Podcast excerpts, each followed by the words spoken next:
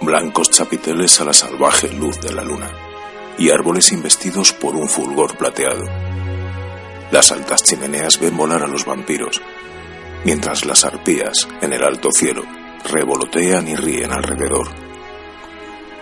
Pues la aldea muerta que yace bajo la luna jamás llegó a brillar en el ocaso, creciendo en lo profundo de los años muertos, allí donde el río de la locura se abre paso hasta lo profundo de un abismo en un pozo de sueños.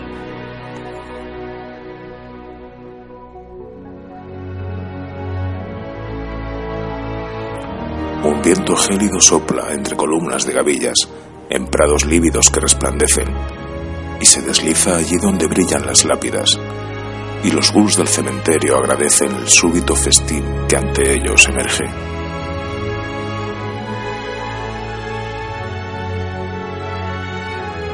Ni un hálito de los extraños dioses grises del cambio, que arrancarán desde el pasado lo que es suyo, podría acelerar esta hora, en la que un poder espectral sobre el trono cósmico el sueño sembrara, liberando una desconocida vastedad.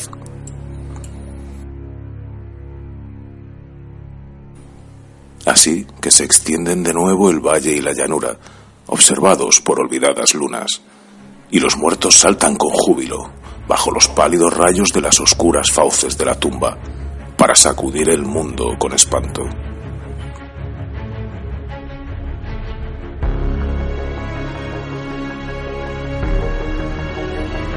Y todo aquello que por la mañana surgirá, la pestilente fealdad de manzanas de ladrillos y piedra, con el resto algún día estarán, habitando junto a sombras de maldad.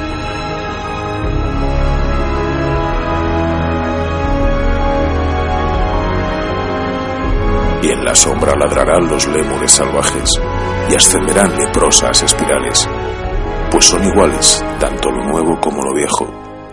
De horror y muerte están sembrados para ser devorados por los abuesos del tiempo.